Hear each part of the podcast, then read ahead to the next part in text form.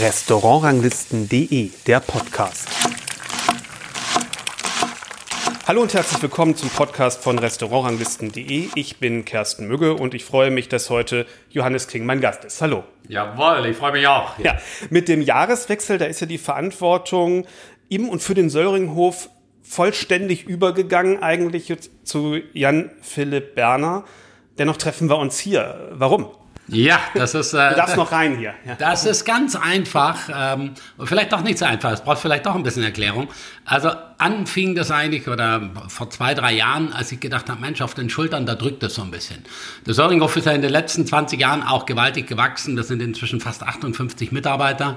Ein ganz Jahresbetrieb. Ähm, äh, wenn ich so sehe, was sich da in den letzten Zahlen, äh, zehn Jahren auch zahlenmäßig verändert hat, also die Schlagzahl hat schon deutlich zugenommen.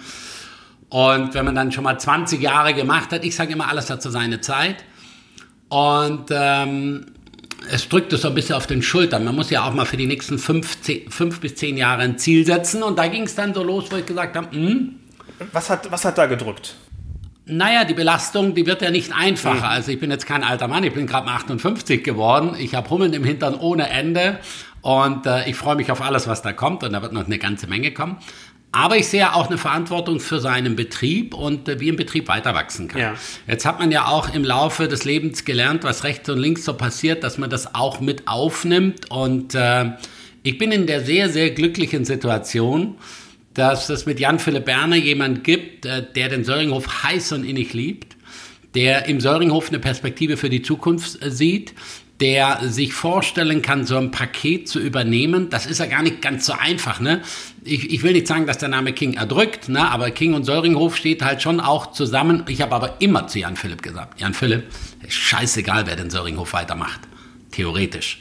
Er liegt auf der besten Insel der Republik. Er liegt in einer der besten Lagen in der Republik. Da muss schon ein Vollidiot kommen, dass man das nicht weiterführen kann.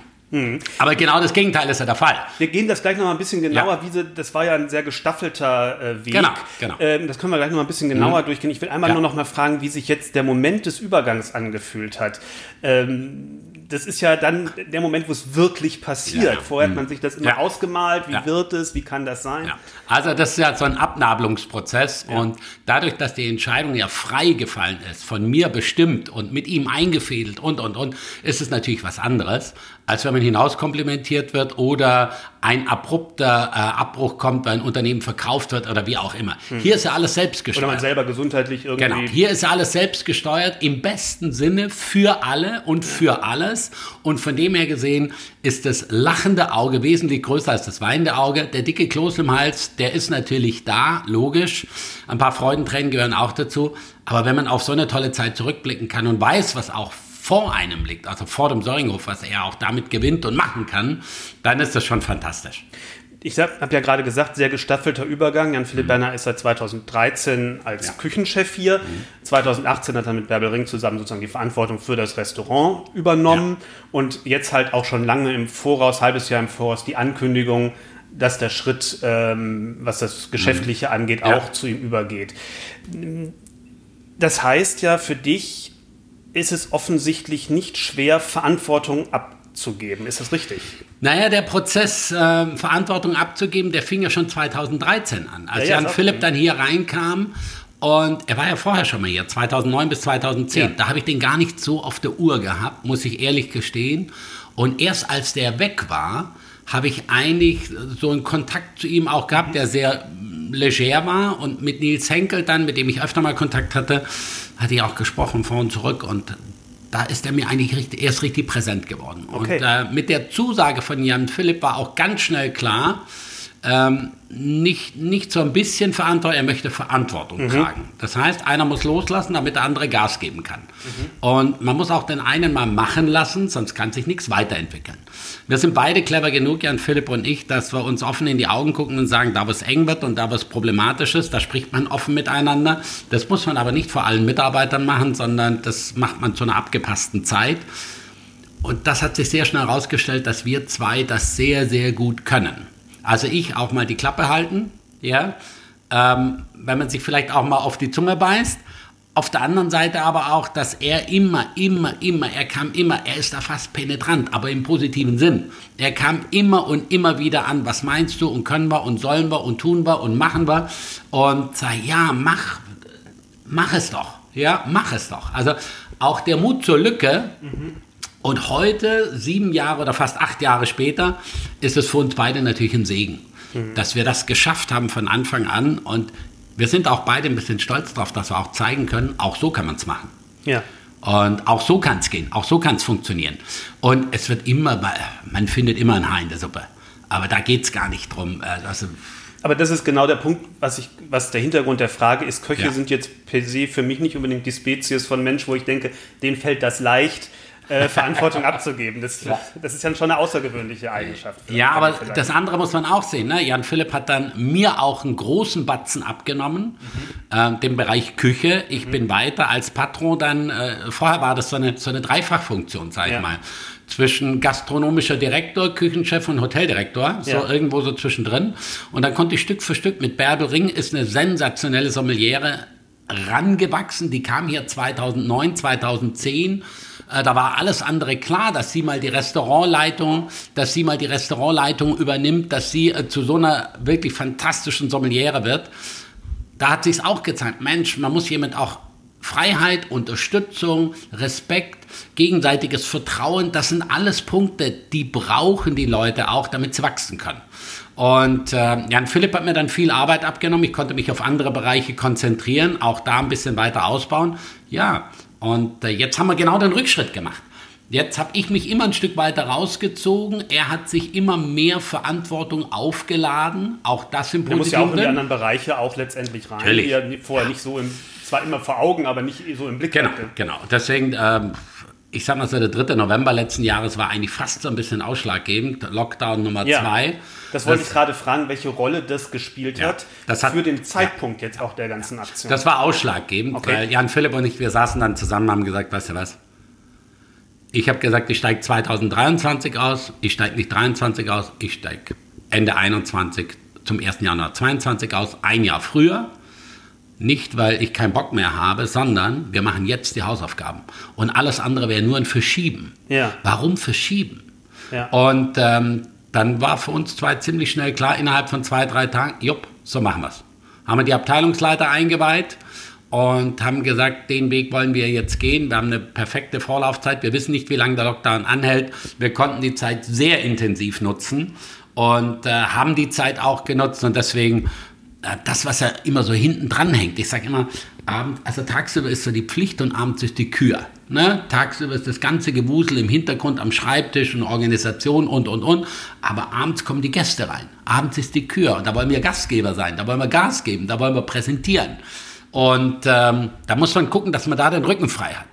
Dass wir das eine kann man organisatorisch sehr gut schaffen.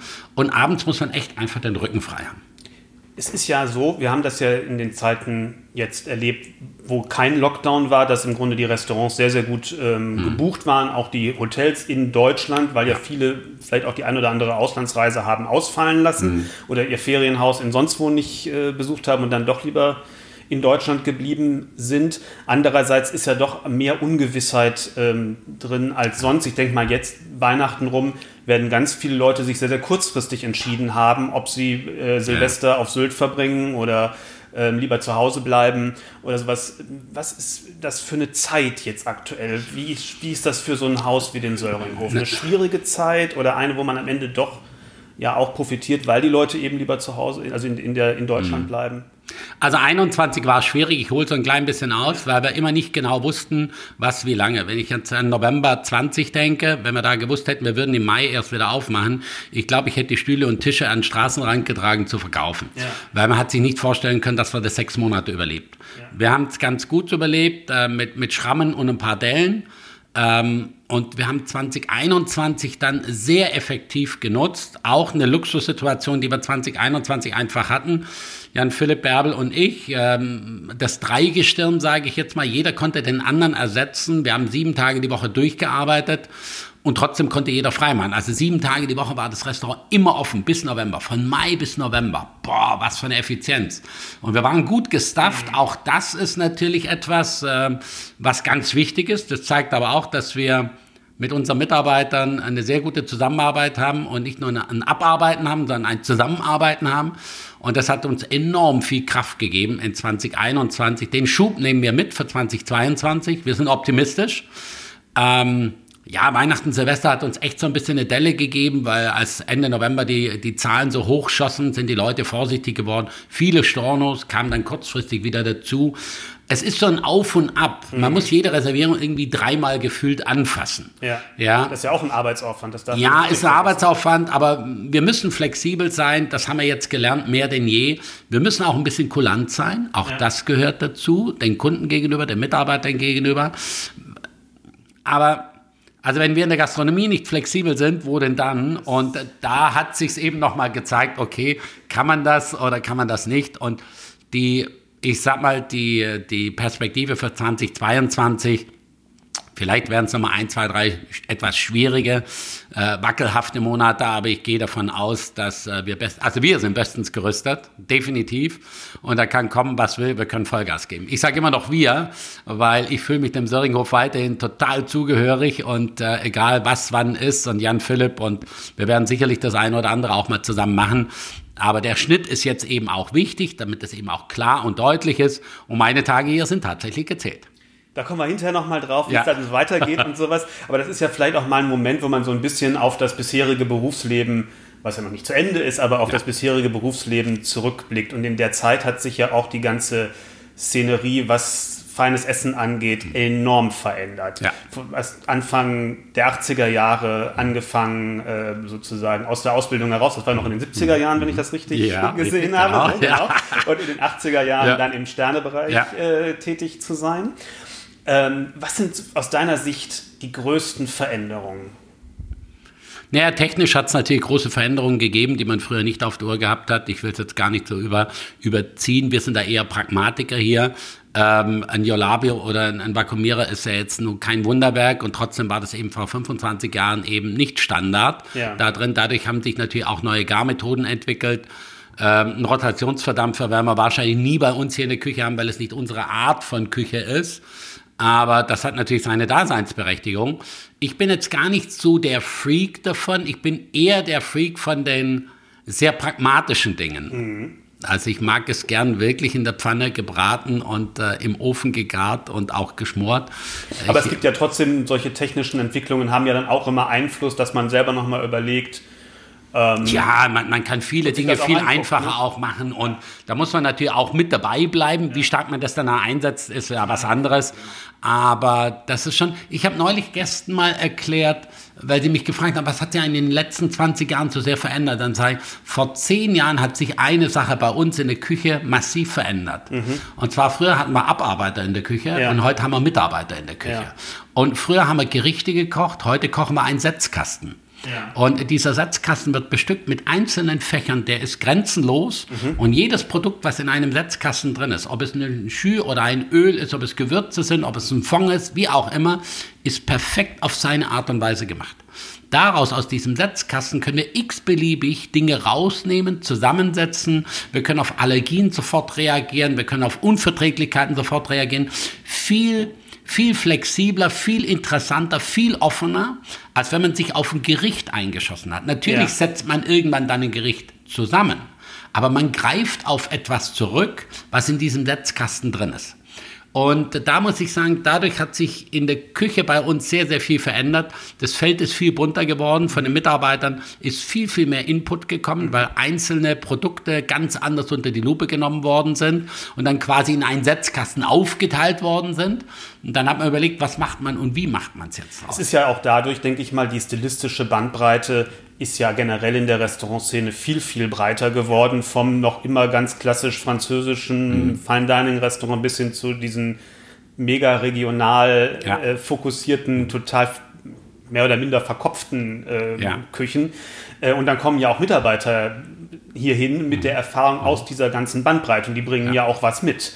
Dann, und das ist ja logisch, dass das irgendwo seinen Niederschlag findet, denke ich. Und dann darf man nicht vergessen das Netz. Ne? Mhm. Das Internet, äh, gehen wir 20, gehen wir mal 30 Jahre zurück, da war das äh, kein Thema.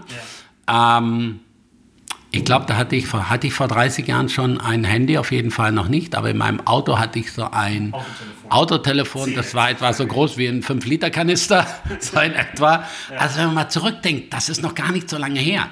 Ich muss es allerdings, ich muss gestehen, ich äh, sehe es als Privileg an, die Zeit davor und danach mitzukriegen, auch den Unterschied zu sehen. Mir fällt es manchmal leichter, so einen Teil mal wegzulegen. Ich äh, wehre mich aber auch dagegen, dass, äh, dass man sagt, ja, dieses scheiß Handy oder sonst was. Ja, Es, hat, es hat so viele Vorzüge. Man muss nur selber sich an der Nasenspitze fassen und sagen, äh, was macht Sinn und was macht keinen Sinn. Das soll mal jeder schön selber einteilen. Die, Sache ist, es ist gigantisch, es gibt uns unglaubliche Möglichkeiten und dadurch eben auch für die Mitarbeiter, für das ganze Team auch unglaublich viele Möglichkeiten, im Team zu arbeiten, sich im Team abzusprechen, mit einzelnen Leuten etwas zu machen, sich auszutauschen. Und da ist ein richtiger Turbo reingekommen. Hm. Du kommst ja aus dem Schwarzwald, hast das auch nie verleugnet. Ist, glaube ich, auch noch so ein Heimatgefühl, ist da schon noch vorhanden. Ne? Das bleibt. Also ein, einmal Schwarzwälder, immer Schwarzwälder. Aber du hast da nie gearbeitet, außer das, in der Ausbildung. Warum eigentlich nicht? Ich wollte immer weg. Also ich bin auf dem Bauernhof aufgewachsen und ähm, da hat man ja mehr oder weniger so die Arschkarte gezogen. Mhm. Da, wenn die anderen auf dem Fußballplatz sind, da musste ich äh, Kühe ausmisten oder Schweinefutter holen oder aufs Feld gehen, Kartoffeln hacken oder sonst was. Klar sehe ich das heute ganz, ganz anders, aber das war ein fester Arbeitsablauf, ja. den man da die ganze Woche über hatte. Ich wollte immer weg. Ich wollte einfach immer weg. Und das hat auch ziemlich schnell geklappt, weil meine Lehrstelle war 28 Kilometer von zu Hause weg. Das war wie im Ausland fast. Ich war weg, ja. Und ich bin auch nicht jede Woche am freien Tag nach Hause gekommen. Ja. Wobei das meine Eltern dann schon gut kontrolliert haben, weil da war immer noch ein bisschen Restarbeit, die zu erledigen war. Und ähm, aber das weg, weg, weg, das war für mich eigentlich so irgendwie wichtig. Und äh, ja, ich war, ich, Frankreich, Italien, das waren solche Sehnsuchtsländer. Ich bin leider zu wenig dort hängen geblieben oder immer wieder dann schnell weg gewesen. Aber ich gehe da heute immer noch gerne hin und ähm, ich wollte mal nach Übersee, das hat dann aber leider nicht geklappt. Ich wollte mal auf so ein Luxusschiff, das hat auch nicht geklappt. Ähm, warum auch immer, ich würde alles wieder so machen, wie ich es gemacht habe. Und wenn ich wirklich nochmal die Chance hätte, einen neuen Beruf zu erlernen, Hotellerie, Gastronomie wäre 100% mit dabei. Mhm. Und dann ging es nach Köln. Ja. Ähm, ähm, Franz so, Keller. Genau, ja, Franz das, Keller, genau. Ist ja ein Name, der ja heute noch, auch wenn er mir jetzt gerade immer nicht so. Ja, das war damals. Das war das damals war, schon eine Nummer, ne? Das war damals einer der extrovertiertesten äh, Köche in Deutschland und äh, das war schon ein, ein, wilder Typ, aber. Wie bist du da aus dem Schwarzwald da hingekommen? Ähm, mhm. War das klar, dass das so ein wilder Typ ist und du bist da ganz bewusst hingegangen oder war das ich eher so wollte, ich, ich, weiß gar nicht mehr, was der Ausschlag war, aber ich glaube, der Schwarze Adler in Oberbergen, wir hatten da mal einen Betriebsausflug ja. hingemacht, vom Betrieb aus. Und da war er da und das hat mich irgendwie fasziniert, was die dort gemacht mhm. haben. Da habe ich gedacht, nee, Köln, das. Äh, ich muss weiter weg als nach Vogtsburg-Oberbergen. Ja. Ich gehe in eine das Stadt, nah in eine Großstadt. dran sozusagen. In eine Großstadt. Nicht nur von der Entfernung, sondern auch vom. Und das war dann auch das Richtige. Von dort aus ging es dann nachher mit ein paar kleinen Umwegen ja nach Berlin. Genau. Berlin war ja damals noch ähm, für einen Westdeutschen. Eine Insel. Quasi, ja, und für einen Schwaben natürlich besonders. Da gab es Begrüßungsgeld sozusagen. Dann gab es ja, ich glaube, drei Heimflüge pro Jahr, die bezahlt worden sind. Und äh, da geht einem Schwaben natürlich das Herz auf, ne? wenn man umsonst noch Geld kriegt. Dann, mhm. da, dann konnte man sich vor der Bundeswehr auch noch drücken, mhm. wobei ich das nicht musste, weil zwei meiner Brüder schon vorher bei der Bundeswehr waren und böse und Dritte, behaupten. Die Dritten waren, wurden generell nicht mehr. Nee, die wollten mich nicht haben. Die haben schon zwei von meiner Sorte gehabt, ja. Ah. Und äh, Berlin, Berlin war grandios. Also bei Henry Levy, ich war ja zwischendurch in Frankreich dann mhm. auch und äh, Henry Levy, das war das heute immer noch, das ist äh, für mich ein ganz besonderer Mensch. Das ist äh, ein Genießer, ein Connoisseur, das ist ein, ein Typ, ist das, der, der hat so viel Geschmack, so viel Leidenschaft für Produkte gehabt und die hat er weitergegeben. Hm. Wie war das da? Das waren Sterne, Punkte und was alles so ähm, bei, der, bei der Auswahl, wo man arbeitet, hat das eine Rolle gespielt oder hast du dich eher nach dem, wie gekocht wird, orientiert? Oder was, naja, was es war eine Mischung daraus mhm. natürlich. Natürlich waren wir da auch irgendwie heiß drauf, aber das Restaurant Maitre hat damals neu aufgemacht. Ja, ja. Henry Levy damals schon fast eine Legende. Ähm, früher in der Meinecke Straße, das war ja mit der, mit der Aubergine, mit Katzenberg Adler in Rastatt und, und äh, der Adler in Volksburg, das waren ja Erbprinz in Ettlingen und Bardow in Köln, glaube ich noch, das waren so die Hochburgen in Deutschland. Ja. Und Henry Levy in Berlin, in Hamburg ist noch Landhaus Scherrer gab's, ja, das kam fast ein bisschen später, ja. Und ähm, ja, das ist ja ein Name, die fast keiner mehr kennt. Ja? Aber damals war das dann doch so, oh, Berlin und Henry Levy, das wird bestimmt ein Granat. Ich glaube, wenn Henry Levy in Zürich gewesen wäre oder in Konstanz, wäre ich da halt hingegangen. Es gab so einen so Mini-Kontakt dahin. Ja. Und man konnte noch nicht so viel googeln damals. Mhm. Und äh, deswegen war das ein bisschen pragmatischer.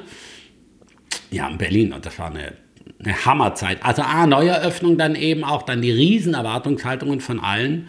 Äh, Levi von allen Maitre-Fans, was wird da jetzt passieren? Das war definitiv anders als früher. Ja. Definitiv. Das hat nicht allen gut gefallen. Aber für mich war es ein Wahnsinnssprung, weil auch äh, der Kontakt alleine zu Henry Levy und die Türen, die er geöffnet hat, die Produzenten, die Kontakte, die er hatte. Freddy Girardi war einer seiner engsten Freunde. Jacques Maxima im Negresco in Nizza, das äh, war fast ein Ziehsohn für ihn. Und der hat ein Netzwerk gehabt, wo, also Eckhard Witzigmann, ein enger Dudesfreund von ihm. Also Tür und Tor stand einem eigentlich offen. Berlin war ja damals eine Insel innerhalb der DDR, also Westberlin ja. sozusagen. Ja.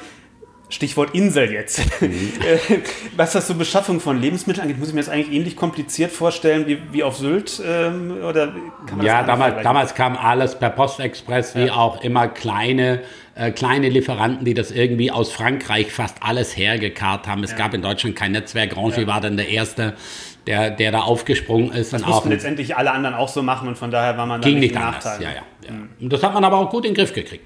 Mhm. Ja. Und dann aber warst du auch noch mal in Frankreich, studienreisemäßig sozusagen bei verschiedenen. Ja, ich habe im Hotel de la Poste in Solieu gearbeitet. Eigentlich habe ich äh, bei Bernard Loiseau im, ähm, nicht Hotel de la Poste, bei Bernard Loiseau in Solieu gearbeitet. Aber das war ein bisschen spooky, da wollte ich nicht länger arbeiten, bin im Betrieb nebendran gegangen. Dann, da gab es was sehr Interessantes, der hat Cuisine sous vide gemacht. Mhm. Und das 1986. Mhm. Das war Neuland. Mhm. Und ähm, Georges Pralu heißt der gute Franzose, der hat eine richtige Schule dafür. Ja. Also sie haben Vakuumküche gemacht. Ja. Blitzblank, sauber, man konnte sie in der Lüftung rasieren, alles durchgetaktet. Also da gab es Produktionsabläufe, der Service, der lief total ruhig und easy, weil man fast alles fertig gehabt hat. Ich muss nicht alles gut finden, was wir da gemacht haben, aber viele, viele Dinge haben mich da sehr, sehr neugierig gemacht und ich fand das fantastisch, auch mit welcher Effizienz die gearbeitet haben, was Produktverwertung betraf, was, äh, was äh, Verderb an Lebensmittel betraf, weil das auf ein absolutes Minimum reduziert war, weil man alles perfekt verarbeiten konnte.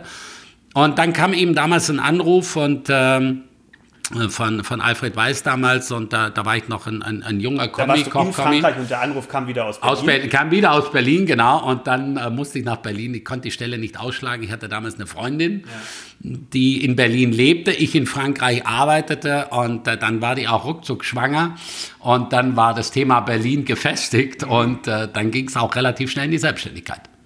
Das war dann das Restaurant Grand, Grand Slam, Slam. Ja, ja. im Westen Krass. Berlins. Im Tennisclub Rot-Weiß, unten im Keller, wo früher die Umkleideräume war.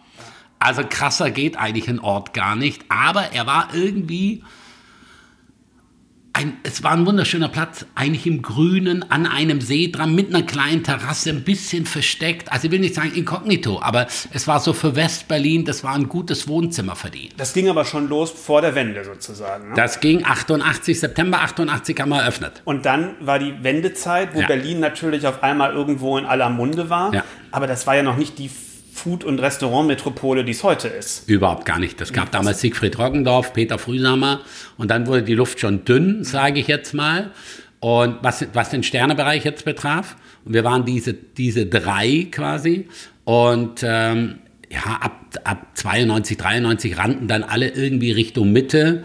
Und da war aber auch nicht alles Gold, was glänzt. Und dann waren manche ganz froh, dass es ein paar, ich sag mal, eingesessene Stellen gab, wo man sich darauf verlassen konnte, was man da kriegt.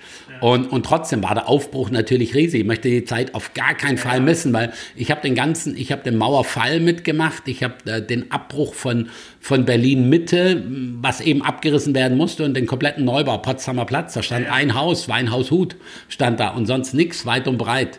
Und da war ich aber trotzdem froh, dass ich im Grunewald war und nicht täglich durch diese Baustellen fahren das musste. Ich, ja. Man war irgendwie ein bisschen am Rande, man war trotzdem mit dabei und wenn man wollte, konnte man schnell gucken gehen. Und es war ja trotzdem es war ein unglaublicher Run, aber bis es dann äh, sich zu einer nachhaltigen Entwicklung yeah. äh, verstetigt hat, hat es ja noch Ewigkeiten äh, gedauert. Im Grunde ja erst nach 2000 eigentlich, wo es dann so richtig ähm, äh, ja. rund gegangen ist. Also würde ich ähm, sagen 98, ja, ja. 97 ist die Entscheidung gefallen, dass nach Sylt 98 sind wir umgezogen. Und, ähm, dann, als du weg warst, ging es in Berlin los. Ja, und es war immer, es stand dort noch so ein bisschen auf ja. der Kippe. Na, was entwickelt sich da so weiter? Geht es wirklich alles so weiter? Wie läuft es? Aber das war für mich nicht die Entscheidung, dass wir gesagt haben, bleiben in Berlin oder nicht, ja, ja. sondern die Entscheidung ist ganz anders gefallen. Die Entscheidung war einfacher. Wir hatten damals drei kleine Kinder und äh, hatten in, in Berlin äh, Steglitz gelebt, drei Zimmerwohnungen, Altbau, dritte Etage, es gab nie Parkplätze, äh, wie auch immer, da kamen dann andere Dinge ins Spiel. Äh, es gibt ein Gymnasium, eine Realschule, es gibt ein Krankenhaus, es gibt Kinderärzte auf der Insel. Äh, man hat frische Luft, keine Parkplatzsorgen. Äh, man muss von A nach B äh, nicht lange warten, sondern man kommt schnell hin. Ich darf ein Hotel quasi selber bauen ja, mit 15 Zimmer und Suiten an einem der schönsten Plätze und konnte von Anfang an mitbestimmen, wie das läuft. Und das war von Anfang an hier eine sensationelle ähm, Dreiecksgeschichte zwischen Eigentümer, Betreiber und dann Initiator. Da komme ich gleich nochmal rein. Ich will nochmal kurz einmal zurück. Ähm, wie hast du im Grand Slam gekocht und hast du das eins zu eins nach Sylt transferiert oder hast du da dir was anderes überlegt, Veränderungen überlegt? Wie, wie war das? Also die Küche vom Grand Slam haben wir eigentlich eins zu eins erstmal mit hierher genommen und erst so nach zwei, drei Jahren hat sich die deutlich verändert. Ja. Ähm, ich sag mal, wir haben damals aus dem ganzen Portfolio geschöpft, wie all die anderen. Rangi war unser wichtigster Lebensmittellieferant.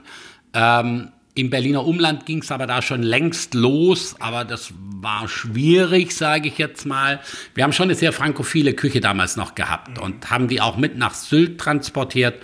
Und erst nach zwei, drei Jahren ging es hier los, dass wir deutlich norddeutscher geworden sind, ohne dass wir jetzt gesagt haben, wir kapseln uns von allem anderen ab. Das haben wir heute immer noch nicht getan und werden wir auch nie tun. Wir bleiben weltoffen, zumindest europäisch offen.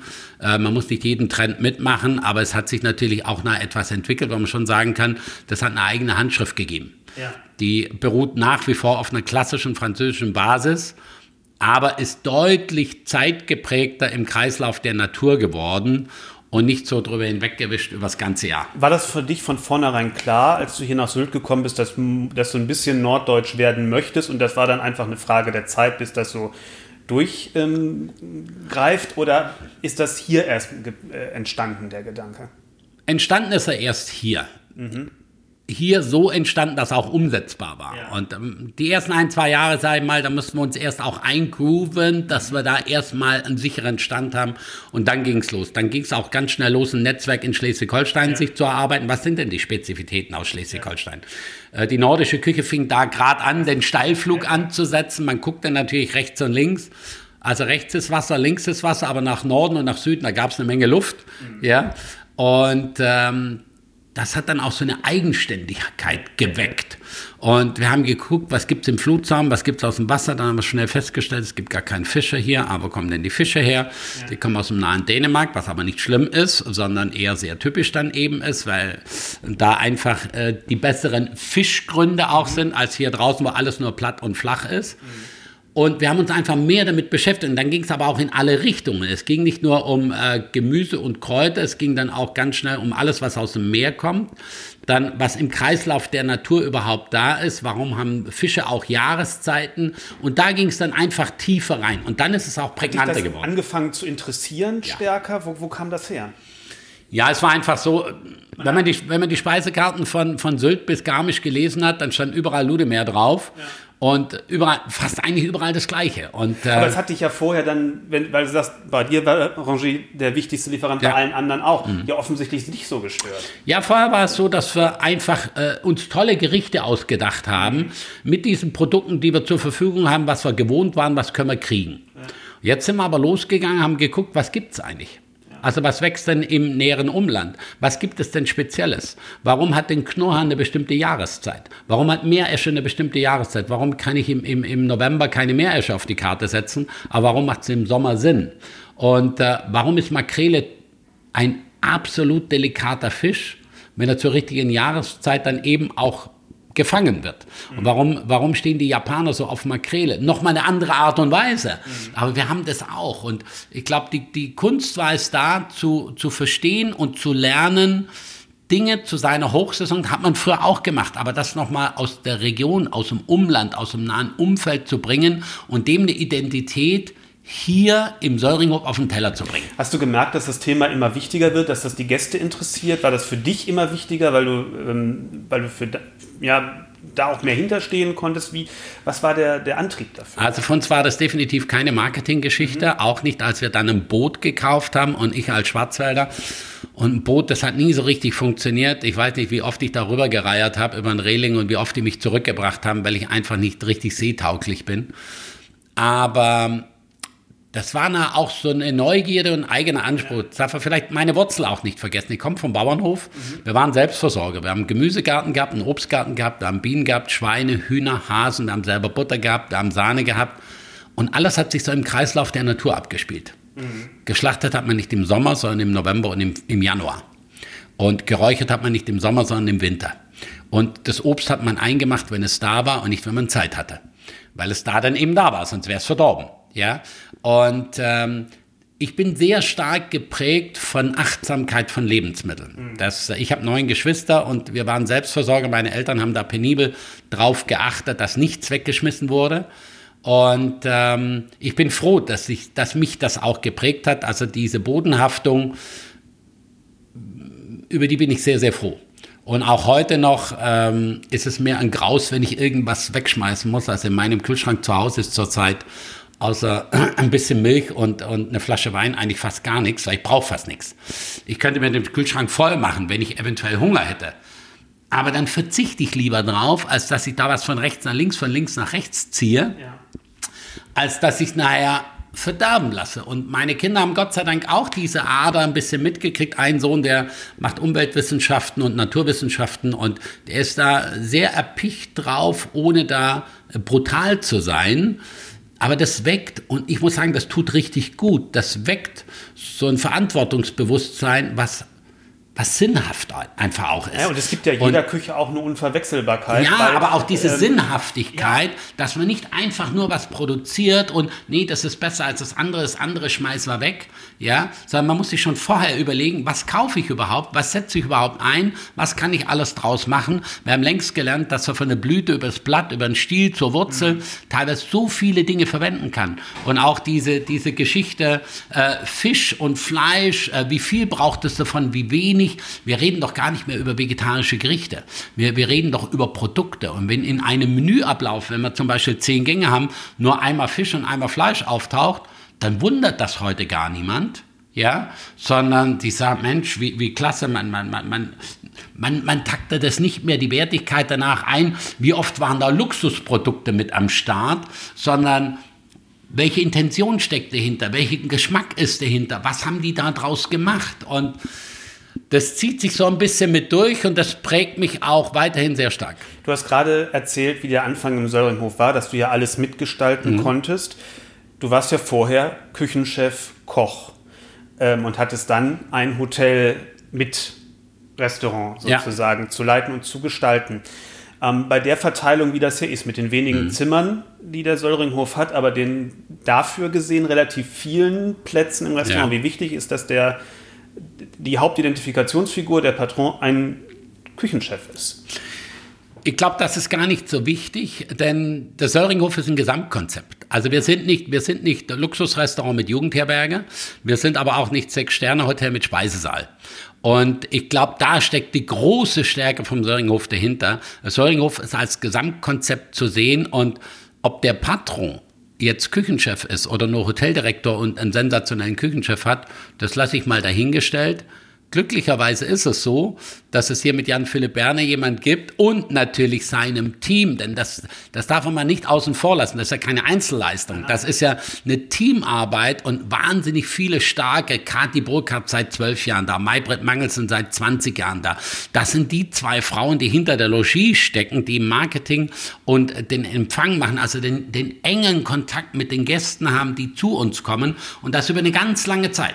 Und Jan Philipp und eben auch Bärbel, ich sag mal, das sind so die Alpha-Tiere im Restaurant, im Genussbereich und die anderen zwei, die selten ganz vorne stehen, sind die Alpha-Tiere im Logiebereich. Jan Philipp steht jetzt dann oben drüber und da hat quasi dieses Trio, hat er jetzt quasi beieinander, ein Quartett ist es jetzt mehr oder weniger. Aus dem Trio ist ein Quartett geworden. Das war vorher schon ein Fünftett. Ja. Genau. Ähm, ich verfolge ja eure Kommunikation mhm. schon lange, ähm, wie ihr nach außen kommuniziert. Und das ist immer sehr, sehr viel Transparenz und sehr mhm. auch, sagen wir mal, ähm, nach Geschichten und nach äh, getrieben. Es ist jetzt nicht so eine typische Marketing-Verkaufe, mhm. ähm, wo die Texte ja, man kennt die Floskeln, die aus ja. Marketingtexten ja. kommen, sondern es ist relativ nah an dem, wie es wirklich ist und sehr authentisch. Ähm, klar, das ist, macht man natürlich heutzutage alles mit Agenturen und mhm. mit, mit Leuten, die dessen Handwerk das ist, das ist ja klar. Aber ähm, wie wichtig ist dir das, dass ihr so nach außen auftretet? Das ist natürlich für dich aufgetreten ja. seid, aber es wird ja jetzt auch so fortgesetzt. Aber das, das ist natürlich äh, für uns ein Segen, dass wir das quasi leben mhm. und nicht den Auftrag geben. Ja. Wir, haben, wir haben eine Agentur, mit denen sind wir auch gewachsen. Äh, wir brauchten ein bisschen Führung, wir brauchten ein bisschen, ich sag mal, Strategie auch. Aber leben, leben tun wir das. Ja. Und das zeigen die wir Storys auch. Und ich glaube schon liefern, damit genau, wir daraus was genau. machen können. Und ich glaube, das zeigt auch den Unterschied, dass es authentisch ist und es ist auch schnell. Mhm. Und ähm, das, was wir da machen oder was wir zeigen, das zeigen wir gerne. Das zeigen wir nicht, weil da eine bestimmte Strategie dahinter steckt. Das ist eine sehr, sehr, sehr lebendige Geschichte. Und es zeigt ja nicht nur einer was. Es zeigt ja nicht nur ein Jan Philipp oder eine Bärbel etwas oder ich etwas. Es zeigen auch die Mitarbeiter. Ja. Und äh, die sind immer mit vorne dabei. Das wollte ich gerade fragen, wie wichtig die, so wie ihr das macht, bei euch auch für die Mitarbeitergewinnung ist, dass ihr ja. ständig gute Leute ähm, findet, die ihr ja auch braucht. Ja, die merken das natürlich auch. Äh, wie ist die Kommunikation und ist das etwas abgespultes oder es, es, sind da viel spontane Dinge dahinter und das merken die. Und da merken die dann auch, dass sie damit gefordert sind. Ich sage immer, wer hier arbeitet, ähm, der muss schon auch Überzeugungstäter sein. Das muss man hier auch wollen. Mhm. Ja? Wir haben auch Extrovertierte und Introvertierte. Aber äh, die Mischung macht es dann nachher eben aus. Und die, die etwas introvertierter sind, lass die doch. Ja, die wollen ein bisschen, die, die, wollen einfach ein bisschen leiser. Wir können nicht nur Laute gebrauchen. Ja, und äh, sonst werden die Gäste nach überrannt. Wir sind ja hier eine Heerschar, wie gesagt, von 58 Mitarbeitern, äh, bei 15 Zimmern, 30 Gästen. Wir erdrücken die Gäste ja. Wir müssen ihnen ja auch ein bisschen Luft lassen. Und dann sage ich auch immer, es muss auch eine gewisse Ruhe mal im Haus sein und nicht immer nur Dampf, also eine gefühlte Ruhe für die Gäste. Das ist so wie ein Privathaus hier. Und dieses Privathaus, das müssen die auch spüren dürfen. Und nicht nur, dass die hier in einem Objekt sind, wo nur Dampf und nur Dampf ist. Dass es dann abends im Restaurant, im Kaminzimmer, in der Bar dann mal ein bisschen turbulenter ist. Wunderbar. Ja, können Sie mit dran teilhaben. Es ist ja generell das Thema fehlende Fachkräfte ähm, ein, ein Ding, was riesig drückt. Andererseits haben ja in den letzten Jahren noch so viele Restaurants aufgemacht äh, im ambitionierten Bereich. Äh, auch Hotels haben viele aufgemacht, mhm. sodass ja eigentlich dadurch auch schon ein riesen Mitarbeiterbedarf mhm. entsteht, ja. ohne dass jetzt Leute die Branche verlassen, was ja jetzt auch noch obendrauf mhm. kommt, ähm, speziell seit Corona. Ähm, als Ort Sylt, ein schwieriger Ort, äh, denke ich mal, Mitarbeiter hier hinzubekommen bisweilen. Ähm, seid das ja schon immer letztendlich gewohnt, dass man, dass man gucken muss, wie, wie, ja. man, wie man an die Leute kommt. Wie siehst du diese Entwicklung? Ähm, ähm, Gibt es irgendwelche, gibt's irgendwelche positiven Ansätze, sage ich jetzt mal? Oder oh ja, eine ganze ist Menge. Ist es wirklich schwierig? Absolut. Ähm, nee, nee, eine ganze Menge. Diese Misere ist teilweise hausgemacht und Einmal ganz kurz auf Corona. Wenn ich mitbekommen habe, wie viele Arbeitgeber ihre Mitarbeiter richtig mies behandelt haben, richtig schlecht behandelt haben, dann sollen die heute nicht jammern, dass sie keine Mitarbeiter mehr haben. Ja ich weiß, es hat viele auch anders getroffen, aber ich muss sagen, ich habe ein paar Dinge mitgekriegt, das geht einfach, das geht überhaupt gar nicht. Ähm, aber das muss jeder Betrieb selber nachher für sich entscheiden. Ähm, Standort Sylt, ich finde es immer noch einen sensationellen Standort. Für die, für die einen ist es absolut begehrenswert, weil sie einfach mal in die See, auf die Insel wollen, auch auf diese Luxusinsel in Anführungsstrichen. Auf der anderen Seite muss natürlich sagen, gut, äh, es gibt andere Plätze, die sind schwieriger. Es hat alles immer Vor- und Nachteile. Mieten, äh, Wohnungen, ja, kann man auch viel drüber lamentieren. Frankfurt, Frankfurt und München ist doppelt so schwierig inzwischen wie Sylt. Wir haben halt nicht die Menge an Wohnungen. Aber auch da ist jeder Arbeitgeber gefragt, ein bisschen was, ein bisschen mehr dafür zu tun, als er normalerweise tun müsste, um da auch eine komfortable Situation zu schaffen. Mitarbeitergewinnung, ähm, sage ich mal, ich glaube, es gibt keine Zauberlösung. Jeder muss für seinen Betrieb, für seine Branche eben auch sehen, was passt am besten mhm. zum Betrieb auch. Aber sehr wichtig finde ich einfach ist ein sehr offener Umgang, Wertschätzung. Das geht aber in beide Richtungen dann eben auch eine sehr offene Kommunikation, dass man einfach immer wieder auf Augenhöhe ist, immer wieder dies auf Augenhöhe. Und ich glaube, was ich vorhin noch gesagt habe, so zur Küche, was ich da vor zehn Jahren gewaltig geändert habe, wir haben keine Abarbeiter, wir haben Mitarbeiter. Mhm. Und dementsprechend sitzen alle mit im Boot. Es heißt überhaupt gar nicht, dass die Mitarbeiter alles mitentscheiden wollen. Aber bind sie doch mit ein in den Prozess. Ja, und es muss halt, denke ich, am Ende auch wirklich in der Realität stattfinden, Natürlich. nicht nur in der Kommunikation nach ja. außen. Deswegen bin ich ja auch gerade über das Thema Kommunikation ja. dazu gekommen. Also ich glaube, das ist auch eine Stärke von uns, dass wir sehr offen sind, dass wir aber auch Grenzen setzen können. Dass wir auch sagen, pass auf, hier ist die Grenze dann eben auch. Wir haben einen Rahmen, in dem Rahmen bewegen wir uns. Wir versuchen die Vorteile natürlich auch deutlich herauszustellen. Nachteile, die es gibt, da müssen wir dran arbeiten. Wie können wir die umkehren? Oder sind es überhaupt Nachteile? Werden die immer nur so als Nachteile hingestellt? Ich denke da manchmal, äh, das Thema Wochenendarbeit und sonst was. Ich will am Wochenende nicht frei haben. Da haben alle anderen frei. Ich bin froh, wenn ich unter der Woche mir das flexibel einteilen kann. Und als Betrieb, äh, der, ich sag mal, 360 Tage im Jahr offen hat im Normalfall, wie toll ist das, wenn die Mitarbeiter versetzt in Urlaub gehen können? Also auch, alles hat da seine Vor- und Nachteile. Ne? Habe ich feste Betriebsruhezeiten oder habe ich flexible Zeiten? Kann ich meine freien Tage zusammenlegen? Kann ich die mit zwei Guttagen zusammenlegen? Mit Überstunden abbauen? Äh, kann ich Oma besuchen, ohne dass ich äh, Urlaubstage dafür nehmen muss? Und, und, und. Man muss es nur deutlich kommunizieren. Und so mancher Nachteil oder offensichtliche Nachteil, den man erst gedacht hat, wird auf einmal zum Vorteil auch umgedreht. Mhm. Nicht, weil man das irgendwie sich schönreden will, sondern weil es einfach hier vor Ort so ist. In einem anderen Betrieb mag es anders sein. Mhm. Wie geht es jetzt für dich weiter? Du hast noch den Genussshop. Ja, also für mich. Das ist dein sowieso schon seit einigen ja. Jahren entwickeltes ja. zweites Standbein. Das ist jetzt sein erstes Standbein, oder wie sieht die Sache aus? Also der Genussshop in Keitum, das ist ja ein sehr umtriebiges Unternehmen und äh, das äh, seit 2013 haben wir das ja. Und da arbeiten inzwischen auch schon 14 Mitarbeiter. Das ist ja auch so ein ganz Jahresbetrieb. Wir machen jetzt im Januar mal drei Wochen zu, weil wir ein bisschen sanieren. Mhm. Und ansonsten aber immer strikt sechs Tage die Woche offen, nur sonntags geschlossen. Wir versuchen da so eine Gleichmäßigkeit auch reinzubringen. Keine Reservierung möglich. 11 bis 20 Uhr. Ja, es geht dann bis 21 Uhr. Aber so, dass die Leute da eingetaktet sind. Dann ist das ja das kein Restaurant, das ist kein Feinkostgeschäft. Das ist ein Genussshop. Von bis. An einem Tag wird mehr eingekauft, am anderen Tag wird mehr gegessen und getrunken. Äh, das ist für mich nach wie vor ein Anker und auch, ich sag mal, ein Stützpunkt, von dem aus ich agieren werde. Äh, ich werde nicht so ganz so viel im Genussshop sein. Meine Hauptaufgabe besteht darin, dass ich den Mitarbeitern den Rücken frei halte, dass ich die unterstütze, dass die einen tollen Job machen können. Die King-Nase wird immer wieder da drin stehen, auch, auch sichtbar sein. Man darf wirklich gespannt sein, was sie da noch so alles tut. Was ich definitiv nicht mache, ich werde den Genussshop in keinem Fall vergrößern. Der bleibt in dieser Größenordnung. Ich werde das Geschäft nebendran nicht mit dazu nehmen. Das vermuten viele. King weitet jetzt aus. Nein, aber es wird vielleicht neue Dinge geben, über die ich heute noch nicht so viel sagen kann. Aber das Jahr 22 ist schon ganz gut durchgetaktet. A, ein bisschen ah, konsolidieren ist so ein doofes Wort, aber ich sage mal, alles auf wirklich gute Beine stellen. Ich möchte für einen Online-Shop ein bisschen nacharbeiten. Da muss ich nachsitzen, muss ich ehrlich gestehen. Da hängen so ein paar Sachen, da muss in den Rezepten, die müssen besser gemacht werden. Äh, da habe ich einen Partner, Lars Ammer, mit dem ich seit vielen, vielen Jahren zusammenarbeite. Äh, das wollen wir ein bisschen besser strukturieren, ein bisschen spezieller machen. Wir sind keine Marke, die auf die Breite geht. Wir sind eine Marke, die die speziell ist und die eben die Nischen auch gerne füllen möchte.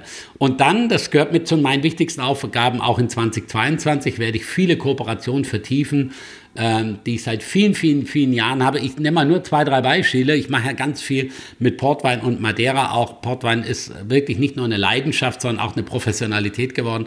Ich werde im nächsten Jahr oder in diesem Jahr auch Portweinseminare im Durotal selber halten, also an den schönsten Plätzen im Weltnaturerbe Durotal die Seminare und Tastings werden natürlich auch auf Sylt machen.